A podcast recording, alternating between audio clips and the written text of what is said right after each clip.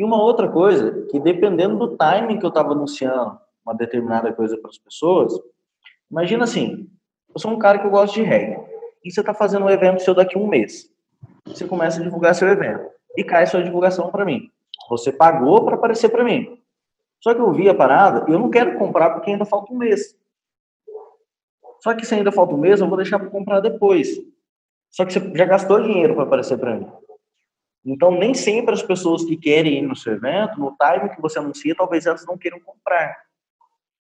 E o que aconteceu? Quando você começa a divulgar um evento com muita antecedência, ou uma certa antecedência, os procrastinadores, que são a grande maioria das pessoas, não vão te dar resultado. Porque o cara vai deixar para comprar na última hora. O brasileiro, a cultura brasileira funciona assim. Né? Você só paga o documento do carro a hora que está quase prendendo a parada. Então, a gente deixa essa parada para a última hora.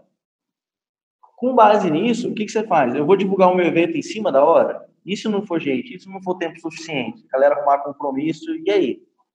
Aí você tá lascado também. Então, o que, que você tem que fazer, cara? Você tem que jogar o, o jogo deles.